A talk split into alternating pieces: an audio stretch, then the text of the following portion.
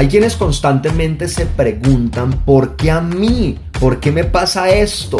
Pero la pregunta correcta que debes hacerte es, ¿para qué me pasa esto a mí? La vida constantemente te va a poner maestros que te van a llegar y llegar y seguir llegando hasta que puedas comprender y aprender la verdadera lección. Cuando te preguntas el por qué, la respuesta automática es enfado, disgusto, frustración, angustia, desesperación.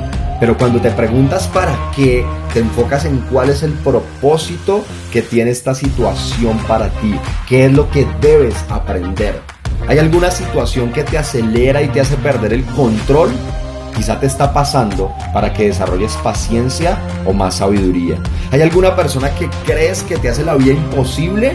Quizás solo te está pasando para que desarrolles tu autoestima o tu carácter o quizá para que entiendas que no se trata de ti, sino de las experiencias que esa persona ha tenido en su vida.